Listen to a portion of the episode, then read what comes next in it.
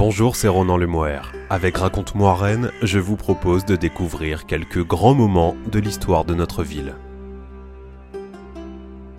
Le cimetière du Nord, cimetière romantique typique du 19e siècle, est le plus ancien créé par la ville de Rennes.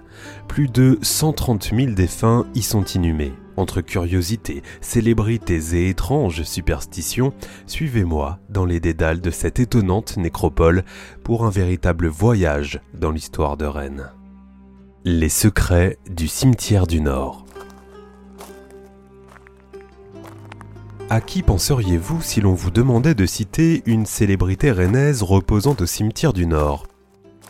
Peut-être à Isidore Odoreco, dont la tombe est recouverte de mosaïques, à Béning-Jeanne de Chateaubriand, la sœur du célèbre écrivain, ou encore à Charles Berture, membre de l'incontournable famille d'imprimeurs rennais, qui repose dans une imposante chapelle néo-gothique imaginée par son beau-frère, le non moins célèbre Emmanuel Leray, architecte notamment de la piscine Saint-Georges.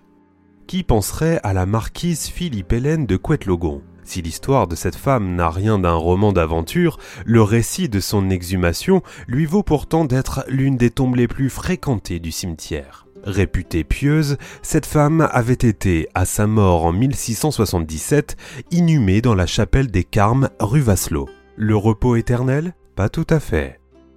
En 1798, la chapelle est démolie, et c'est là, plus d'un siècle après sa mort, que l'on retrouve son corps dans un état de conservation à peine croyable, on le dit intact.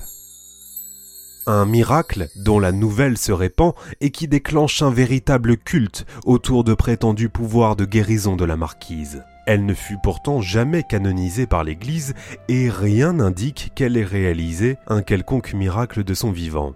Mais la croyance s'ancre profondément et traverse les siècles. Preuve en est, chaque semaine, plusieurs Rennais viennent toujours accomplir le rituel de guérison sur sa sépulture. Avis aux intéressés, voici l'exquise recette de la marquise pour une guérison miraculeuse. Pour commencer, prélevez une petite quantité de terre sur la tombe et suspendez-la 9 jours durant dans un sachet autour de votre cou. Revenez ensuite l'accrocher sur la croix ornant la tombe de la marquise et patientez. Inutile de préciser que la réussite est loin d'être garantie. De ce rituel étonnant, la marquise de Couette-Logon a tiré un surnom, celui de Sainte au Petit Pochon, lié à la présence d'une multitude de sachets sur sa sépulture. La marquise n'est pas la seule dans le cimetière à qui l'on prête des pouvoirs.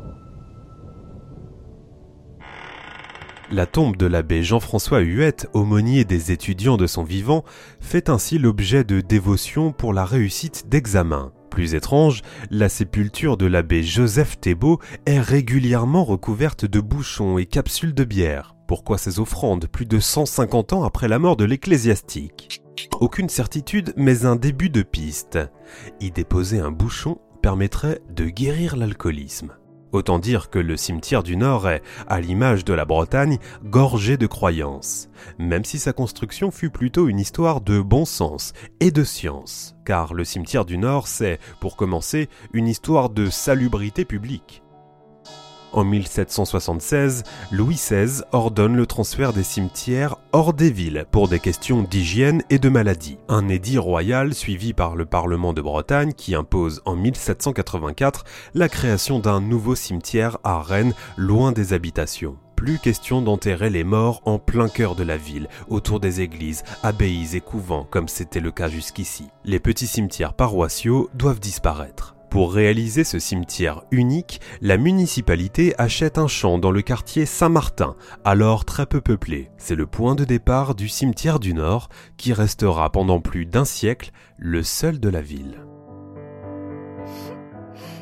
La première inhumation a lieu en 1794. Durant ses premières années d'existence, il ressemble toutefois plus à un terrain vague qu'à un lieu de recueillement. Il faut attendre l'arrivée du maire Louis de Lorgeril pour son embellissement. Ce dernier a de grandes ambitions pour le cimetière et commande un aménagement grandiose qui se concrétise par la création de huit sections au cœur d'un jardin à l'anglaise, précise le service funéraire de la ville sur son site internet.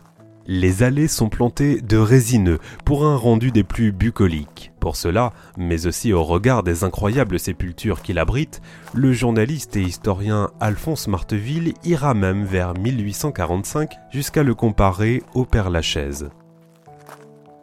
Louis de Lorgeril ne s'arrête pas là. En 1828, il fait voter la construction d'une entrée monumentale, toujours en place aujourd'hui, qui fait également office de chapelle funéraire. L'architecte de cette entrée impressionnante n'est pas un inconnu, puisqu'il s'agit de Charles Millardet, qui a dessiné les plans de l'Opéra de Rennes et de l'escalier fontaine du Tabor.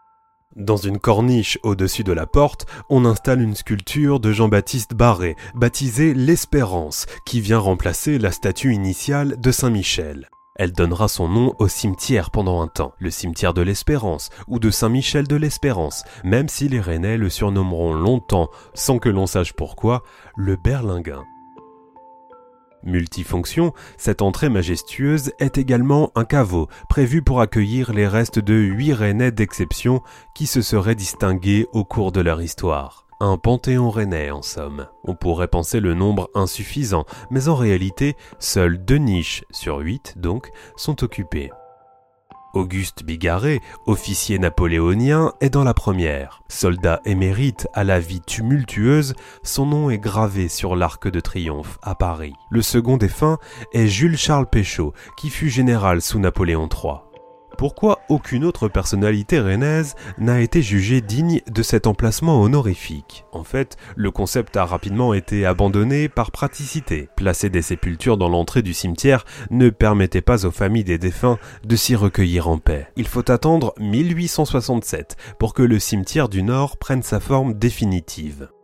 Agrandi à plusieurs reprises jusqu'à atteindre 8 hectares, son aménagement final sera confié à Jean-Baptiste Marteneau, l'architecte de la ville, qui conservera dans son travail l'esprit bucolique des premiers aménagements voulus par Louis de Lorgeril. Marteneau s'occupera également de la conception du cimetière de l'Est, mais c'est bien dans le cimetière du Nord qu'il sera inhumé en 1906, rejoignant bien d'autres célébrités rennaises car marcher dans les allées du cimetière du Nord, c'est marcher dans les pas de l'histoire de Rennes.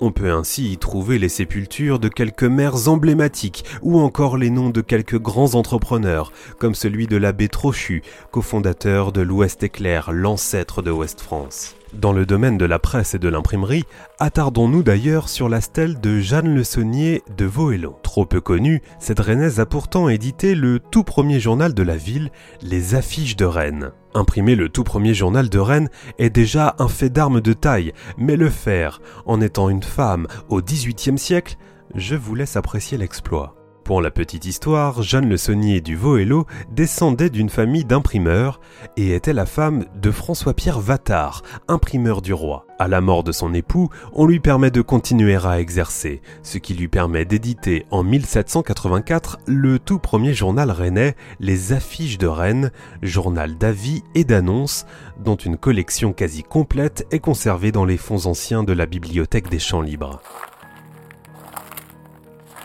À quelques pas, la tombe des prêtres de Saint-Aubin rappelle, elle, quelques douloureux moments de l'histoire de la ville. Elle est en effet ornée d'un bas-relief représentant le vœu en argent offert à Notre-Dame de Bonne Nouvelle au XVIIe siècle. Un bas-relief dont l'histoire a traversé les siècles. Au XVIIe siècle, la peste s'invite régulièrement à la table des Rennais. En 1632, Rennes fait ainsi face depuis huit ans à un long épisode de la maladie. Rien ne marche, ni procession, ni fumigation. Alors, en dernier recours, la ville promet d'offrir une statue en argent à l'église Notre-Dame de Bonne Nouvelle contre l'éradication de la peste. Miracle, la maladie disparaît le jour même.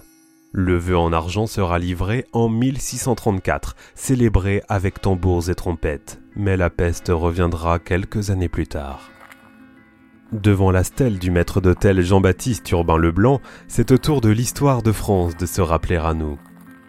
Son nom vous est inconnu? Une plaque rappelle son titre de gloire, celui d'avoir participé quand il avait 16 ans à la prise de la Bastille. Pour finir, arrêtons-nous un instant sur les étranges cohabitations permises par le cimetière. Dans une section, on peut croiser la tombe du savant Faustino Malaguti. Chimiste célèbre, professeur d'université et même recteur de l'Académie de Rennes jusqu'en 1873, il est aussi connu pour avoir mené les études toxicologiques sur les victimes de la célèbre empoisonneuse Hélène Gégado, contribuant ainsi à sa condamnation à mort en 1851. Il étudiera également le cerveau de la tueuse en série après sa décapitation. Et devinez quoi La Gégado, elle aussi, repose dans le cimetière du Nord. Sa dernière demeure se trouve non loin de la tombe de Faustino Malaguti, dans l'anonymat de la fosse commune. Dans un autre registre, les tombes des frères Beaujard prêtent à sourire. Si l'on dit que la mort réunit ceux qui s'aiment, il n'est pas certain que les deux frères s'y croisent. Le premier, catholique fervent, repose sous une stèle plutôt classique. Juste à côté, le second frère, aux convictions à l'opposé, précise en épitaphe qu'il a légué la fortune familiale aux œuvres laïques et sociales.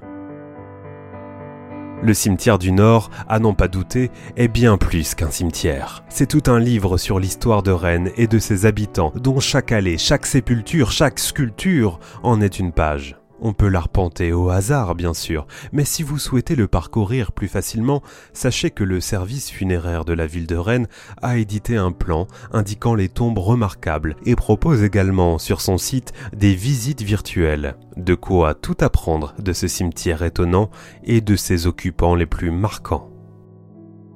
Les secrets du cimetière du Nord. C'était Ronan Lemoire. À bientôt pour un nouvel épisode de Raconte-moi Rennes.